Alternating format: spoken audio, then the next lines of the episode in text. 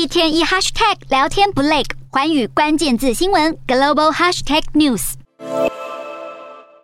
联准会十四号起召开为期两天的货币政策会议。美国五月生产者物价指数数据强化联准会鹰派升息的立场。美股早盘观望气氛浓厚，两年期和十年期美债殖利率曲线再度短暂倒挂，加深美国经济步入衰退的疑虑。不过，因投资人逢低买入科技和能源股，带动纳斯达克和费半指数微幅收红。但十三号确定坠入熊市的标普指数进一步下滑，美股四大指数大多下挫，道琼指数下跌一百五十一点九一点，收在三万零三百六十四点八三点。纳斯达克上涨十九点一二点，收在一万零八百二十八点三五点；标普五百下跌十四点一五点，收在三千七百三十五点四八点；费半指数上涨十六点八九点，收在两千六百八十九点八九点。欧洲股市方面，投资人担心美国联准会可能积极升息来抑制通货膨胀飙高，同时市场对经济衰退的疑虑持续加深。欧洲三大股市全数收跌。英国股市下跌十八点三五点，收在七千一百八十七点四六点。